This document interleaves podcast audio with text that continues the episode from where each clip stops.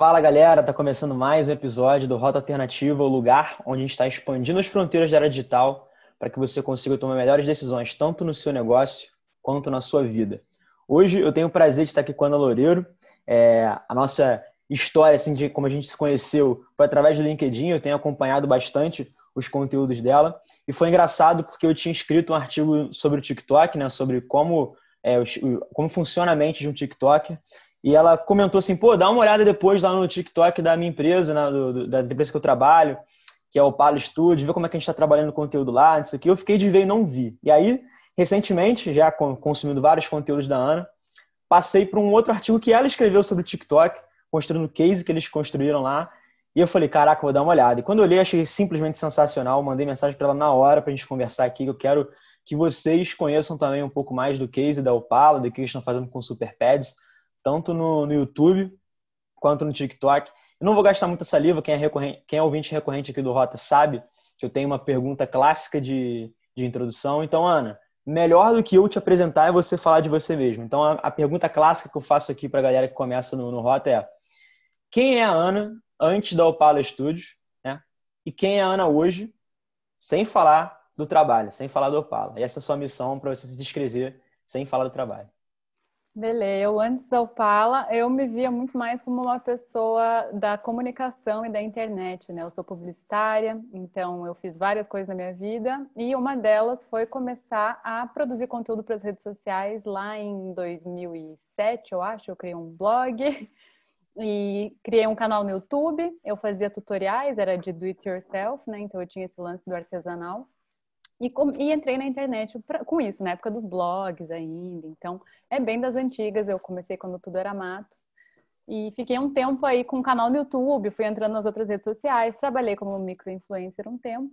Até que chegou o Pala na minha vida e eu me tornei uma gerente de projetos. Então, assim, a, a, a, a, minha atividade acabou mudando, né? Não, eu não vou falar especificamente do trabalho, acabou mudando o que eu faço hoje, como eu vivo, mas aquele pé na comunicação e nas redes sociais, ele sempre está em mim. É por isso que eu acabo me envolvendo em atividades de comunicação também dentro da empresa, além de projetos. Animal. Eu, eu tenho uma, uma fala que me chamou a atenção, que você falou, pô, eu comecei quando tudo era mato. Né? E eu queria muito ter começado quando tudo era mato, não para também, claro, mas para surfar na onda do engajamento com, e ter mais tempo para construir uma comunidade, que esse, é o tempo é um ativo fundamental para qualquer produtor de conteúdo. Né? Quanto mais você se mantém consistente produzindo conteúdo de qualidade, maior a sua chance realmente de você construir uma comunidade. Mas é para pegar realmente as diferenças, tanto no, no, formato de conteúdo, quanto na mentalidade das pessoas de consumir o conteúdo, quanto no algoritmo. Então, assim, eu acredito que a maioria da galera que está ouvindo a gente não tenha pego esse quando tudo era mato. Então, explica um pouquinho pra gente como é que era a internet Cara, e o Para você ter a maior, a, a, o maior lance aí de quando tudo era mato, quando eu criei o meu canal no YouTube, o YouTube nem monetizava.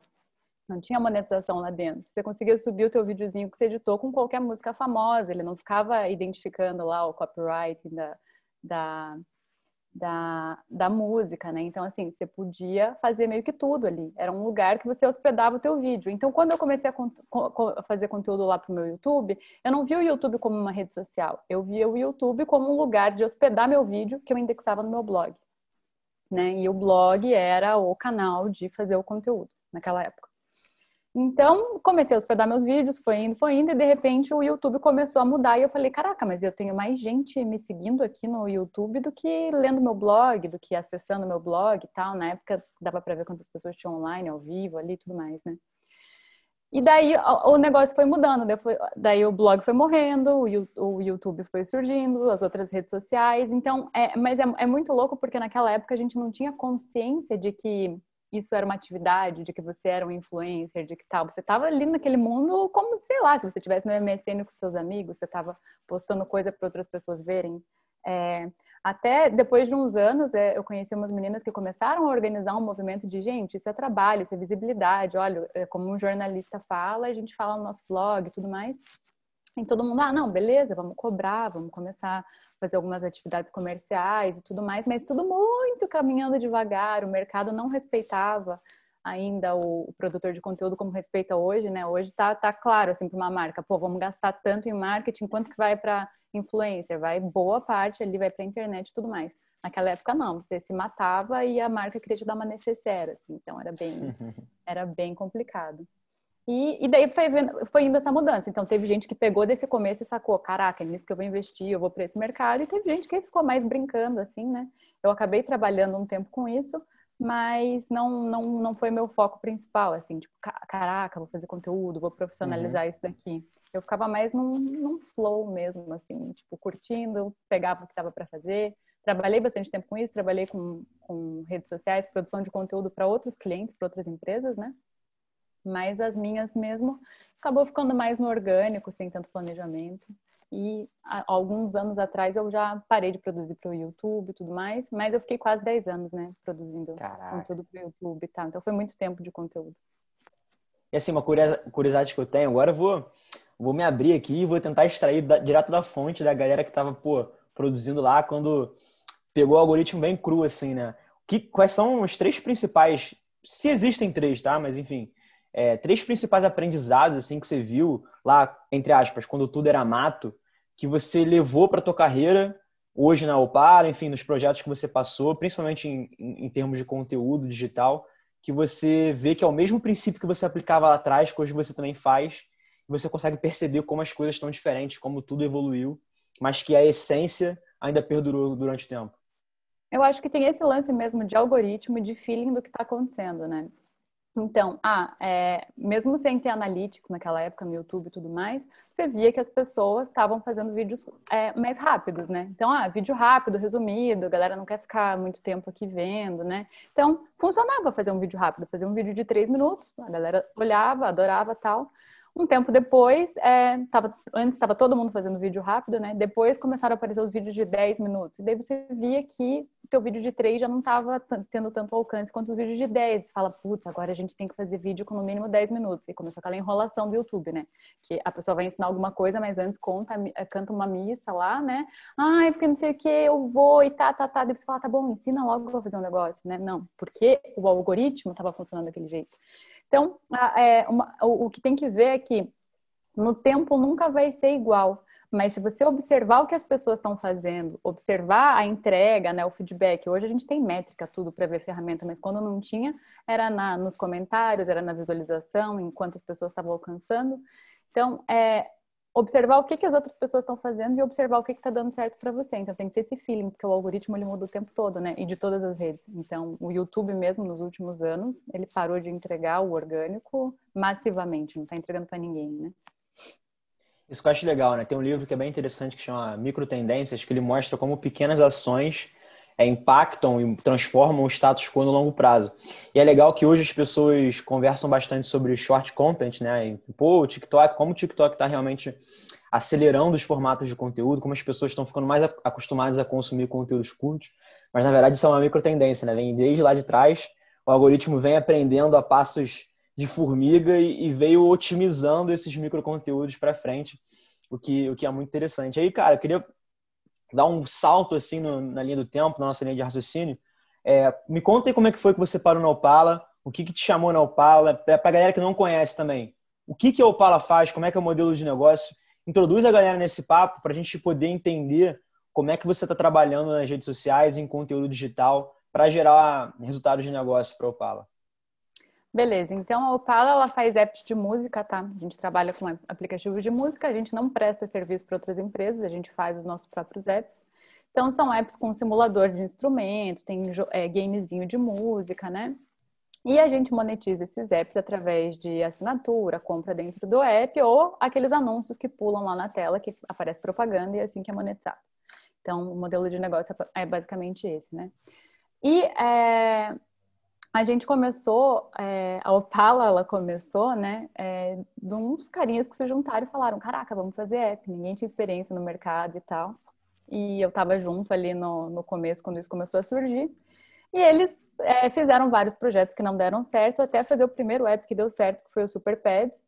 E deu certo assim, validou, né? Fez, gastaram 400 em campanha, é, adquiriram umas pessoas e falaram, opa, opa, tá dando resultado, a galera tá gostando, então acho que esse tem caminho. Mas era uma época que a empresa não tinha é, verba para fazer campanha, né? Eles começaram com 400 ali, tinha, né? Para validar a ideia. E daí falou, pô, não tem como fazer campanha, vamos fazer conteúdo para as redes sociais, né? Foi, foi a estratégia que eles fizeram. Vamos colocar o vídeo no YouTube, divulga para as pessoas, as pessoas baixam um app e assim por diante. Na época eu entrei para fazer mais a parte do atendimento. Como eu trabalhava com redes sociais e daí tem muita gente que faz review na loja, a gente queria ver esses reviews que as pessoas estavam falando é, responder no canal do YouTube porque as pessoas pediam músicas dentro do aplicativo, eu entrei para cuidar dessa parte da gestão da comunidade, dos usuários, e acabei ajudando a criar perfil no Instagram, enfim, fui trabalhando um pouco mais com comunicação ali. E a empresa foi crescendo, né? Foi, foi chegando mais gente e começou a ficar meio desordenado. E daí eu vi a necessidade de começar a trabalhar um pouco com gestão, porque quando uma empresa está começando, é muito difícil alguém falar: não, vamos contratar um gerente aqui de fora. Todo mundo fala: não, vamos contratar mais um dev, vamos contratar mais um músico, vamos contratar mais uma mão de obra, né? Não vamos contratar alguém só para ficar mandando nos outros. Então, eu falei, ah, já que vocês não vão contratar ninguém, eu fui correr atrás de estudar, me especializar e comecei a, a fazer a gestão do projeto e mudei total meu papel dentro da empresa, né? Mas como eu disse, eu venho da comunicação.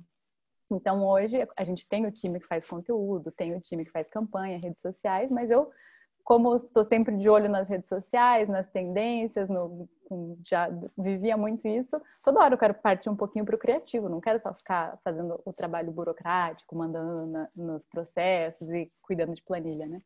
Então, aí eu me enfio no negócio e falo, galera, vamos entrar em tal rede social, vamos testar isso daqui, vamos fazer um vídeo assim. Tive uma ideia, já saiu gravando. E é mais ou menos isso aí que aconteceu dentro do Opala para até chegar no case do TikTok, né? Que se você quiser perguntar aí, a gente pode detalhar como é que A gente vai entrar, a gente vai entrar. O que me chamou a atenção assim nessa trajetória é que é bem arriscado você começar com 400 reais num canal de aquisição, né? Se aquela campanha não dá resultado, você não tem como pegar os 400 reais de volta e testar outro canal.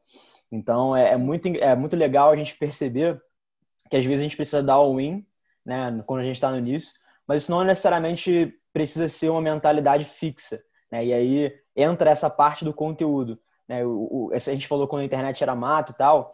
Eu admiro bastante a visão que o Gary Vee, o Gary Vaynerchuk, tinha lá atrás, já de falar que as pessoas eram, cana eram canais de conteúdo, que as empresas eram também uma empresa de mídia que essa mentalidade de produzir conteúdo também faz parte da jornada do usuário, né? E aí, dentro desse, dessa mentalidade de aquisição de cliente, né, de custo dessa aquisição de cliente, que por mais que você não pague para colocar um post nas redes sociais, tem o custo do tempo, tem o custo da equipe, que são outros custos invisíveis que a gente acaba não levando em consideração.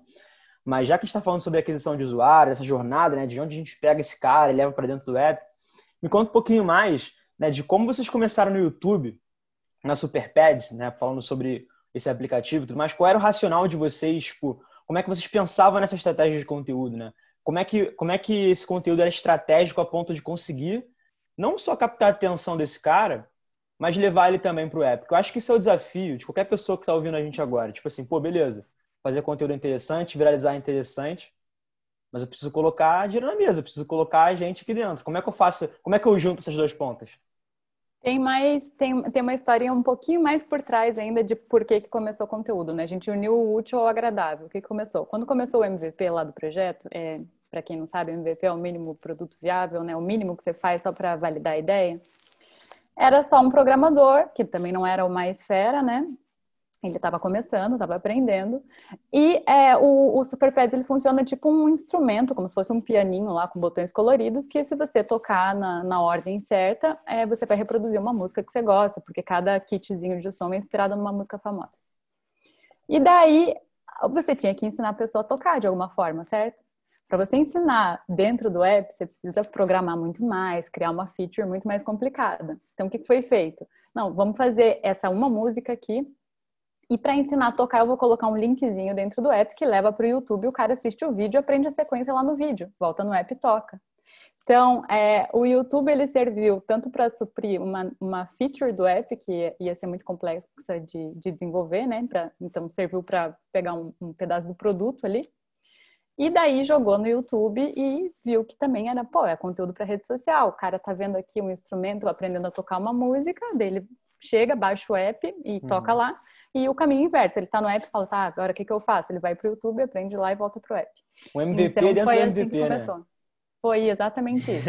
Então, começou assim, e daí viu que o YouTube estava começando a ganhar mais inscritos, né? A galera estava baixando e se inscrevendo no canal do YouTube, por quê? Porque daí a galera, aí começou o trampo de comunidade mesmo, né? Os usuários baixavam, beleza, mas agora eu quero tocar tal música, eu quero tocar Shape of You do Ed Sheeran, lá em 2017, que foi a música do Bombom, né?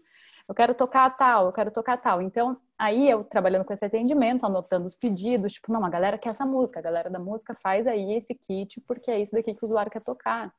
E assim foi. Foi um ciclo bem. E foi um boom, né? Isso daí aconteceu em 2017. O YouTube tava super massa, a gente jogava um troço lá, entregava pra caramba. E assim, né, até o canal do Super Pets, ele tem 2 milhões de inscritos hoje, né? Os, os vídeos, eles têm bem poucas visualizações hoje em dia, porque ele não tá entregando para esses 2 uhum. mil inscritos que estão lá. 2 milhões, 2 mil não, 2 milhões.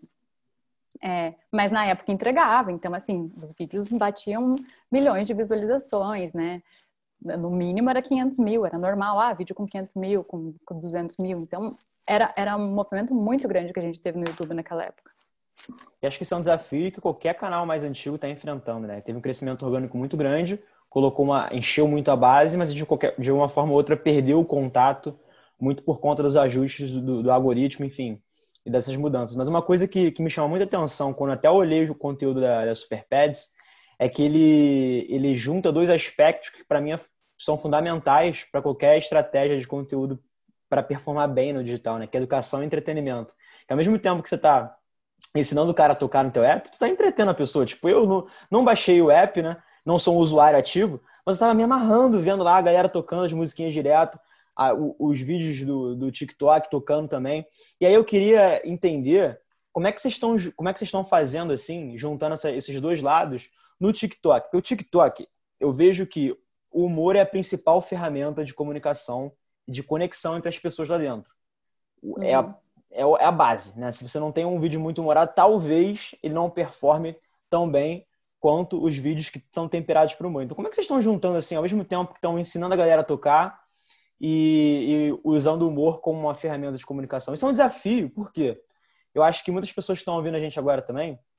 Primeiro, tem, acho que tem duas crenças limitantes. Primeiro, que acho que o TikTok não é para o seu negócio. Falar, ah, não serve para mim. E o segundo é que realmente não entendem é, como equilibrar esses temperos para fazer um conteúdo relevante no TikTok. Então, pô, vocês estão crescendo pra caramba aí. Abre aí o jogo, passa um bisu aí pra galera, para que mais pessoas possam também fazer cases dentro do TikTok. Eu acho massa o TikTok porque o que, que acontece? Essa criança limitante aí que você falou, né? De ah, acho que não é para mim, não é para minha profissão. Eu acho que é a rede que eu vi mais tipo diferente de profissão sendo trabalhado de maneira criativa lá dentro, entretendo. Por exemplo, eu não fico seguindo o cirurgião plástico no Instagram e tudo mais, mas eu achei o máximo ver um vídeo de um cirurgião, acho que ele faz mais nariz, que ele aqui no Brasil não pode, né? Mas fora pode. O cara posta o antes e o depois dos nariz dele. Então ele pega todos aqueles vídeos, aquelas trends de transição que tem no TikTok, do uhum. antes e depois, e as musiquinhas, e ele mostra o nariz antes e depois da cirurgia. E, e, e como é 15 segundos, você fala: caraca, que diferença, quero ver outro. Caraca, que diferente, quero ver outro. Tem corretor de imóvel fazendo conteúdo lá, cara, que fica mostrando só os apartamentos de luxo e tal. Você fala, nossa, olha esse EP, fica consumindo. Tem professor de, de, de idioma, tem, enfim, atores estão lá fazendo a parte do, do, humor também. Então eu vejo, até assim, tem um, um, uma menina genial que eu estava vendo esses tempos que ela, é, ela trabalha na Starbucks e ela é, faz café, daí ela fica desenhando os cafés e fazendo vários cafés lá. E, tipo, cara, o talento dela é fazer café. E quando que eu ia seguir uma pessoa que faz café? No TikTok tem um conteúdo massa e eu, pô, acho muito massa ver ela fazendo café. Então eu acho que é uma rede que dá para trabalhar assim, dá para trabalhar de diferentes formas e sim a gente vê o humor se destacando. Então, o que, que acontece? No YouTube, como a gente vinha com conteúdo mais educativo, que era ensinar a tocar a música toda em cada vídeo, no TikTok, primeiro, que já não dá tempo, né? E segundo, que tem isso do humor que você falou, como é que a gente pega a atenção dessa pessoa, como é que ela vai ficar vendo o vídeo. Então, foi tudo na base do teste, né? Eu testei algumas coisas, testei conteúdo sem aparecer a cara de ninguém, porque lá na firma ninguém queria botar a cara para aparecer no TikTok. Tentei umas, umas coisas com uma luvinha, fiz uns fantoches lá para tocar o app, não deu certo. E daí um dia eu tive um insight, falei, não, vou fazer um meio comédia aqui com a minha cara para aparecer rapidinho. E fiz o vídeo e eu não tinha nem percebido que esse vídeo tinha ficado num formato de loop, né? Que é aquele que você começa e a pessoa uhum. não entende bem quando fica na repetição, não sabe onde que começou, onde que terminou, se tá repetindo ou não. E, e, e, pegando um pouco desse lance de comédia. Daí ele bombou, deu super certo. Daí a gente foi testando outras coisas. E daí eu repeti isso com outras músicas e tudo mais. E deu muito boa. Só que aí a galera falou, tá, mas não significa que tá dando view, tá dando like, que a galera quer baixar o app, né? Igual você falou. Tipo, ah, eu tô me amarrando no conteúdo, mas nem baixei o app. Aí isso não resolve pra gente, certo? Porque como que a gente monetiza? Monetiza com o uhum. aplicativo, uhum. com a galera usando o aplicativo. Então, eu é, fui acessar os analytics lá e realmente consegui ver, dá para ver, né? É fato, quando a gente tem um vídeo muito bombado lá dentro, os nossos downloads eles acabam subindo, a gente vê um movimento na curva do download subindo. E também a música que eu uso no vídeo, né, que a gente usa no vídeo, ela acaba sendo mais selecionada dentro do app, ou hum. seja, as pessoas estão indo e elas, ah, eu quero tocar a música da família Adams lá dentro que eu vi no vídeo, e ela vai lá e seleciona aquela música. Né? Então a gente consegue ver um resultado sim que vem. Ah, ele não é tão, tão fácil de medir, de ver a conversão, porque a gente não tem como traquear quem é aquele usuário, uhum. se ele é um uhum. usuário qualificado, que está usando bastante o app, que está sabendo usar, ou se ele só abriu de curioso e fechou, né? Porque não tem como, como traquear isso daí. Mas a gente vê o movimento das pessoas saindo do TikTok e indo para o nosso app, isso é fato. Então, é, já, já, já dá para ver que valida a ideia de produzir o conteúdo, pelo menos para ter o volume uhum. ali de, de, usuário que a gente consegue a mais, né? Se for pensar para uma média, fica legal. Mas o difícil é que a gente não sabe fazer, é, não, não é todo vídeo que vai viralizar. Então a gente tem uma formulazinha lá que geralmente aquele formatinho dá certo. Uhum. Mas tem muita coisa que produz e não vai para frente, né? Então, é, é, tentativa, é conteúdo, não tem. Se fosse fácil de, de viralizar um conteúdo o tempo todo, tava todo mundo todo ganhando mundo, um monte é. de dinheiro, fazendo um monte de coisa, né? Exatamente. E o, o mais legal desse seu case, assim, trazendo para a galera, é que é o seguinte, né? Muita gente enxerga o TikTok como uma geração de awareness, né? De você encher o topo de funil, mas na verdade você consegue cumprir o funil todo e sendo influenciado, inclusive, pelo conteúdo, que isso é muito legal, né? Que por mais que você não consiga traquear a jornada inteira do cara, você consegue perceber quais músicas são mais relevantes você consegue fazer esse link com o que está no, no, no, app. Então é bem interessante que o TikTok, por ter esse alcance orgânico gigantesco, é, não está enchendo só a boca do funil, ele está podendo realmente construir é, é, uma jornada completa e influenciar as pessoas. E o mais legal disso tudo é que, assim, pensando assim no modelo de negócio, né? Eu de fora, assim, olhando, pô, vocês monetizam em cima de anúncios, né? Cara, o TikTok já, de vocês já tem uma base muito grande a, a ponto de vocês também poderem é, é, monetizar o próprio conteúdo. Então, olha como é que isso é interessante, né? Uma rede social ela pode virar uma extensão do modelo de negócio para muitos, para muitas empresas, né? E assim, no teu caso específico, como é um produto que, que a, a consciência da pessoa leva em consideração, tipo, a pessoa tem que aprender a realmente a mexer, as redes sociais são como uma extensão disso, né? Então, não tem como fugir muito é, do braço de conteúdo, principalmente na era que a gente vive. E eu tenho uma curiosidade muito assim latente quando eu estava me preparando para a gente conversar, que é o seguinte: o que, que era uma verdade assim para você muito muito sólida sobre o TikTok, enfim, sobre qualquer outra rede social, que com o tempo você produzindo conteúdo, você viu que estava errada e que as métricas ou o resultado ou o próprio conteúdo te provou ao contrário. O que, que era uma verdade para você e caiu por terra no mundo do, dos conteúdos digitais. Pode ser desde aquela época lá do mato, que você tinha uma criança muito limitante, quando você começou a fazer, você percebeu que não era isso, ou até agora produzindo conteúdo no TikTok para o Pala. Cara, é, eu, eu não tinha nada assim que que eu falava, ah, não acredito numa rede social, não acredito nisso, e daí que, né, quebrei a cara, assim, mudei de opinião. Porque eu sempre acreditei muito, né? Eu venho disso. Então, eu, eu que encabecei a ideia do TikTok na empresa, falei, a gente tem que entrar, agora já não sou eu que fico fazendo conteúdo, já tenho um time produzindo, porque o time comprou a ideia, né? No começo ninguém, todo mundo, ai, mas isso, ai, mas é rede nova, ai, não sei. Aquele sofrimento, eu falei, gente, mas esse é nosso público, o povo jovem é nosso público, vamos para lá. Então, estava bem difícil para implementar essa ideia no começo, mas depois todo mundo abraçou e agora já está o pessoal lá fazendo conteúdo, né? Então, eu não tinha nenhuma limitação em relação a isso das redes sociais, mas uma coisa que eu, por ser tão a favor das redes sociais, do conteúdo e de influencer e tudo mais, que acabei pegando na prática e vendo é que muitas vezes se a gente vai fazer ação com influencers, essa ação não retorna tanto quanto a gente fazer campanhas pagas. Pra, isso para o universo de aplicativo, tá? Então, ah, se é uma marca de roupa, um negócio assim, um produto que tem um valor agregado e tem um ticket médio muito maior do cara que compra e tudo mais, uhum. é legal para o influencer que além de você atrair usuários que têm fit com a tua marca, né? Tipo, ah, eu quero consumir essa marca porque tem a ver com aquele influencer, você faz aquela conexão de valores, né? Você se liga à imagem, faz sentido. Para app, o mercado ele é muito ingrato, né? O, os usuários de aplicativo, eles não são assim fiéis a, a uma marca tanto quanto é, um, um, bem de consumo mais durável, né? Então, o pessoal instala e desinstala aplicativo o tempo todo. Hum. Então, assim, é, um usuário, às vezes eu fazendo uma campanha paga, eu consigo um usuário até mais qualificado do que um usuário que está baixando só porque o influencer postou. Só porque, tipo, ah, tal fulano postou, tô baixando para ver qual é. E o cara já desinstala em um dia, né? Às vezes o cara que vem da campanha, ele é um cara que fica mais dias usando, volta, porque já é um cara que o algoritmo identificou que ele é mais usuário de aplicativo, ele é mais usuário de game e tudo mais.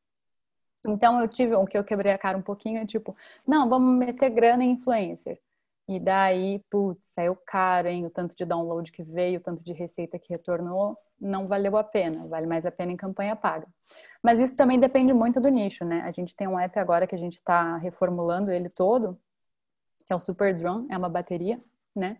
E a gente sabe que o, o, o a gente sabe assim, insights, né? Coisa, não é nada de certeza, mas a gente imagina que o público de bateria já não é aquele público tão novo que fica trocando de app o tempo todo, de joguinho casual, né? O cara que pratica bateria, ele, ele, ele, é, ele é mais envolvido, ele, é, ele paixão, é um pouco mais né? velho, é uma paixão, ele é mais envolvido, ele é mais velho. Então, talvez esse app faça sentido a gente fazer uma campanha com influencer que vai trazer um público muito mais qualificado, porque o cara de bateria, ele vê vídeo de bateria, ele vê tutorial, ele treina, ele ensaia e tudo mais. Então, é, vai, vai variar do produto, assim. Mas eu quebrei um pouco a cara porque eu falava tudo eu queria fazer com influencer, né? E depois eu fui falando, ah, não, peraí, tá, peraí, campanha tem um retorno mais certo pra gente, saca? Cara, isso foi uma coisa que me pegou de surpresa, assim, né? Porque a gente tá tão imerso nesse universo da, do poder da influência que isso realmente não, não tinha parado pra pensar, né? Se você compra uma, uma blusa, você não descarta ela a qualquer hora, né? Você fica com ela, você passa para outra pessoa, né? Agora o app, cara, em um, um clique você desinstala, né? E uma das coisas assim, o que até queria passar para você, mas eu vou levantar aqui uma bola. Enquanto você estava falando isso, eu estava pensando, eu falei, pô, por que, que será, né? Dado esse contexto que você me passou, que as pessoas não, não, é, essa conversão, né, com influencer, com app não é tão forte, né? Talvez seja, talvez seja pelo estilo de vida, assim, pelo, porque muitas pessoas que compram por influência, isso é, é uma hipótese que eu estou levantando. Talvez elas compram aquele universo, né? Compram aquele lifestyle que aquele influencer representa para ela. Será que com o aplicativo isso é uma coisa que não, não, não liga direto, assim, não tem uma ligação? Não sei, tô, tô levantando bola porque eu queria passar essa pergunta para você. Quais são as hipóteses assim que você acha? E não tem certo e errado. Só quero pegar a tua opinião mesmo porque tu me pegou de surpresa. Que fazem com que essa conversão, né, essa, esse LTV, esse, esse tempo que a pessoa fica com, né, com o aplicativo, seja menor com o influencer é, nesse contexto geral. Claro que, pô, as segmentações da, tanto do Google quanto do Facebook, tu consegue pegar um cara muito qualificado, isso é certo. Isso beleza. Uhum. Mas por que, que você acha que talvez esse, esse tempo que o usuário passa com você não é tão longo quanto você esperava quando vocês fazem campanha com influencer? É porque, assim, é, como o nosso app é um app de música, né?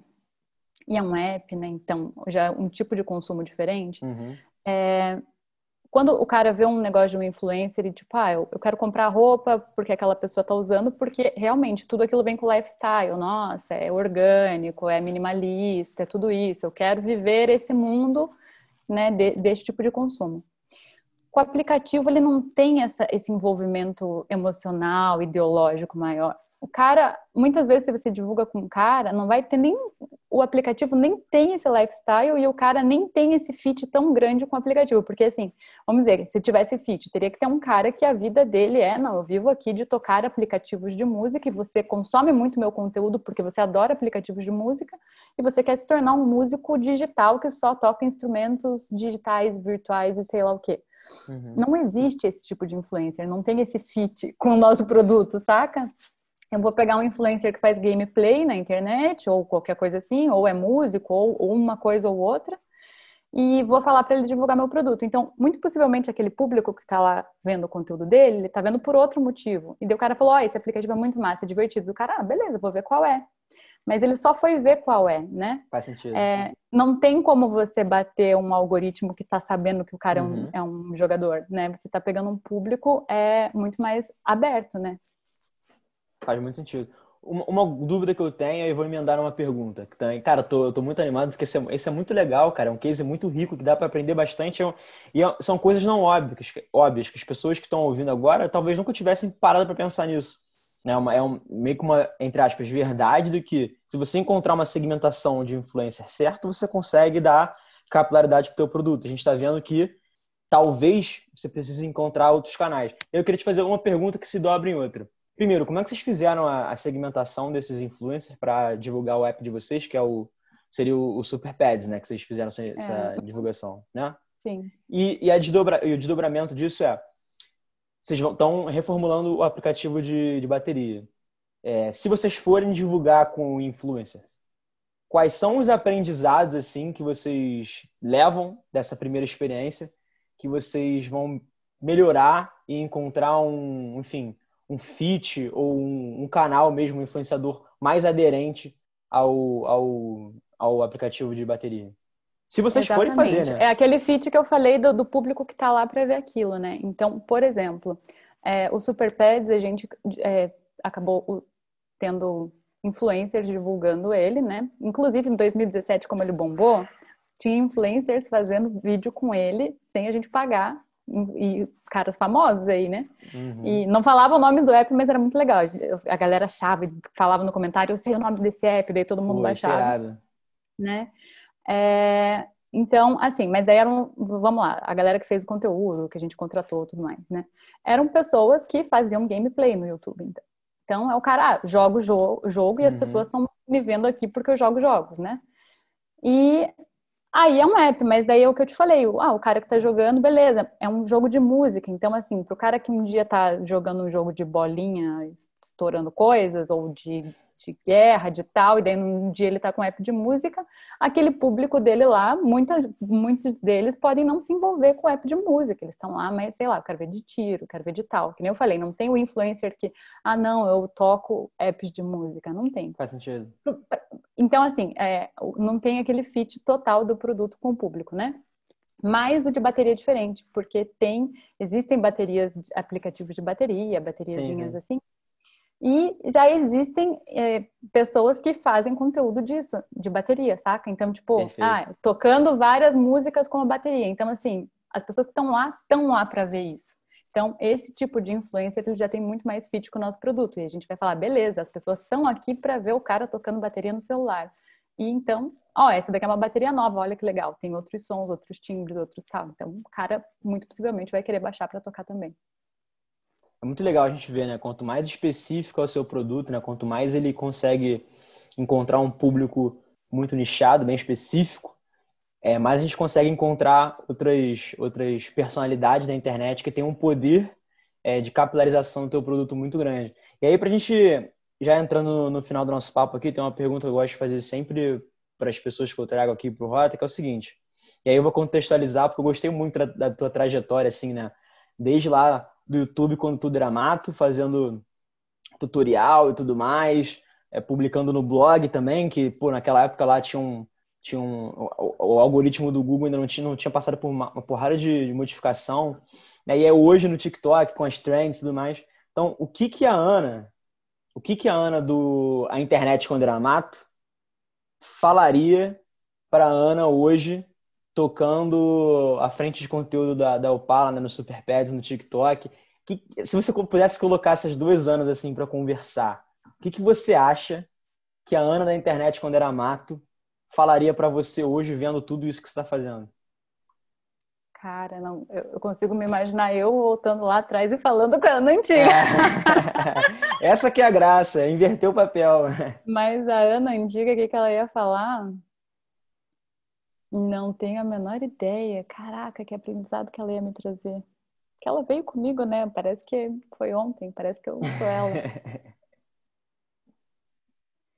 é, eu acho que é. Não, eu não perdi nada. Eu ia falar assim, ah, faz com que tem, do jeito que dá e tudo mais, mas eu sou essa, não, não, não tenho. Apesar de, de hoje a gente ter mais acesso à ferramenta para fazer um conteúdo de mais qualidade e tudo mais, se eu tô com uma ideia na hora, eu pego o celular e gravo com qualquer luz, de qualquer jeito e faço. Então, esse lance de botar a mão na massa e fazer mesmo, saca? Tipo, tira a ideia, não deixa a ideia morrer, não deixa a ideia anotada lá no, no esconderijo.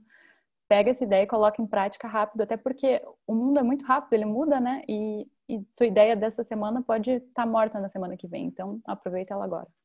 Isso, você falou uma coisa muito interessante que eu acredito bastante, cara, que é você ter velocidade sem abrir mão da qualidade. Porque hoje as barreiras de entrada para você colocar qualquer coisa na internet no mundo são muito pequenas, né?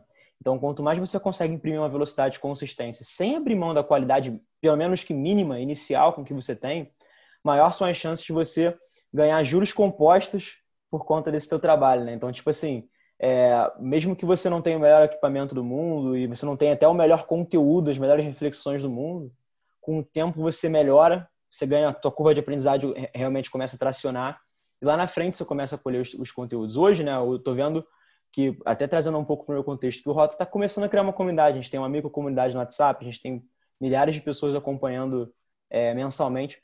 Só que, cara, depois de um ano vivendo, né? Então, pô, tu colheu frutos aí de anos e anos no YouTube que, que reverberaram para você estar sentado numa cadeira hoje, pô, pensando e tocando uma equipe de conteúdo, enfim, envolvido em outros projetos na startup.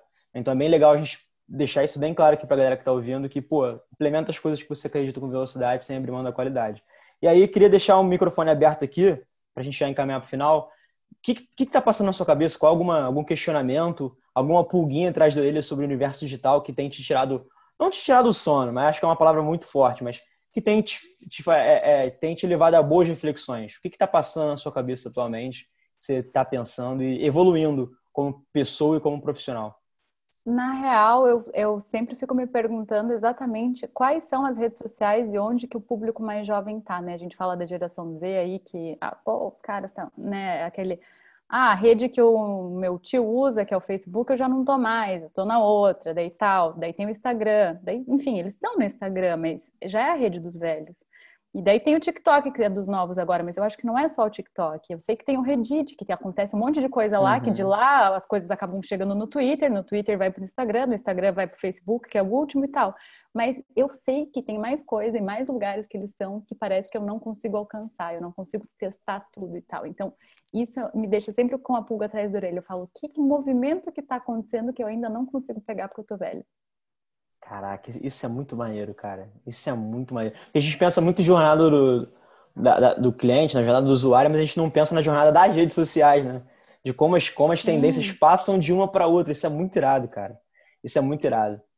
Até a onda do cringe aí que tava rolando, né, que começou, cara, eu peguei o, o tweet que gerou essa discussão toda, que fez chegar. Eu não sabia, né? No dia que eu vi, eu falei, gente, uhum. olha esse tweet. Mandei no grupo da firma, eu falei, olha os comentários, porque deu comentário, tinha geração Z falando o que, que era cringe, né?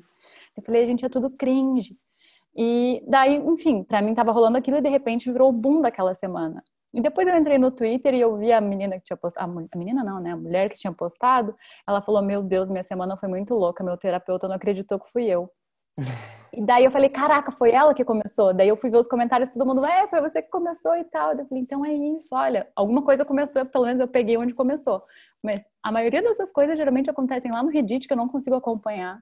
Elas vão para o Twitter, elas vão para outros lugares, e eu acho que ainda tem outros lugares que as coisas começam a acontecer que a gente Sim. não consegue acompanhar saca? Tem um monte de server aí no Discord que a Piazada tá.